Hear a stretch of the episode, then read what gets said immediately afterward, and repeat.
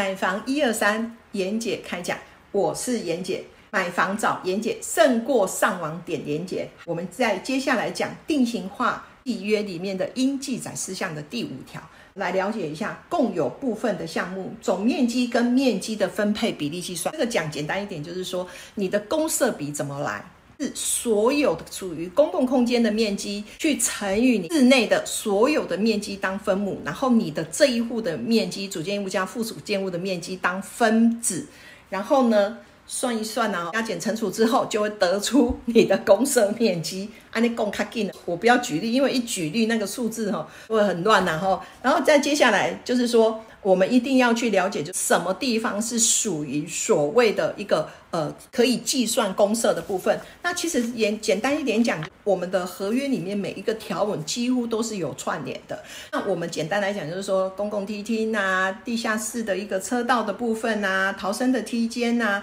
电梯的机房啊、电气室啊、胖布啊、配电啊。然后水箱啊、蓄水池、防空避难室啊、乌突层、交易厅，大概就是这些大家知道的这个部分。这一些还有一个车道的一个部分哦，大家是可以共共同持份的。也许你会问妍姐说：“啊，那盖当卖买呀，爱北晒呢？吼，那都是一定爱买然后，然后再接下来的部分，就你的车位的一个持份的部分，一般来讲不会在这些公社持份里面，它一定会单独把这个车位的持分，然后分割出来，就是你的建物。权状里面的公共设施的一个部分会再加进去。现在一般来讲，你买车位，在你的房屋的所有权状都会在标示上面，就会标示你的那个呃车号上去。所以呢，我们这一条的部分就是最主要是要了解怎么样来做分配啊？怎么分配？我刚刚念了一堆了哈啊，如果还是很不懂的部分，然后那没有关系，怎么办呢？当然就是加严姐的 line A 啊，就是小老鼠 Cindy 一二三。